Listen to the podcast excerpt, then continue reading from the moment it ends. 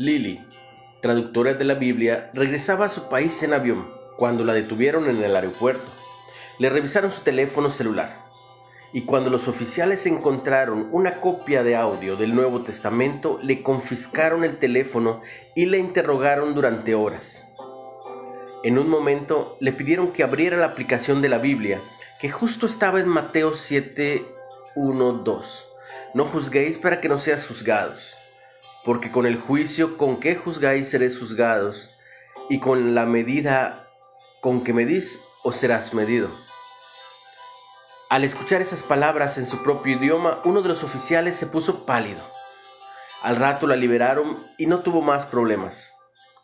No sabemos qué sucedió en el corazón de ese oficial en el aeropuerto, pero estamos seguros de que la palabra que sale de la boca de Dios logra lo que desea Velo en Isaías 55:11.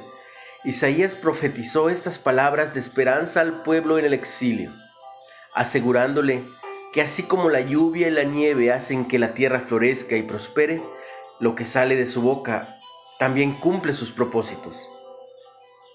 Cuando nos enfrentemos a circunstancias severas, como Lily con los oficiales en el aeropuerto, que podamos confiar en que Dios está obrando aun si no vemos el resultado final. Padre, gracias por lo que revelaste, lo cual me trae esperanza, paz y amor. ¿Cuándo fue la última vez que viniste a Dios y hablaste con Él?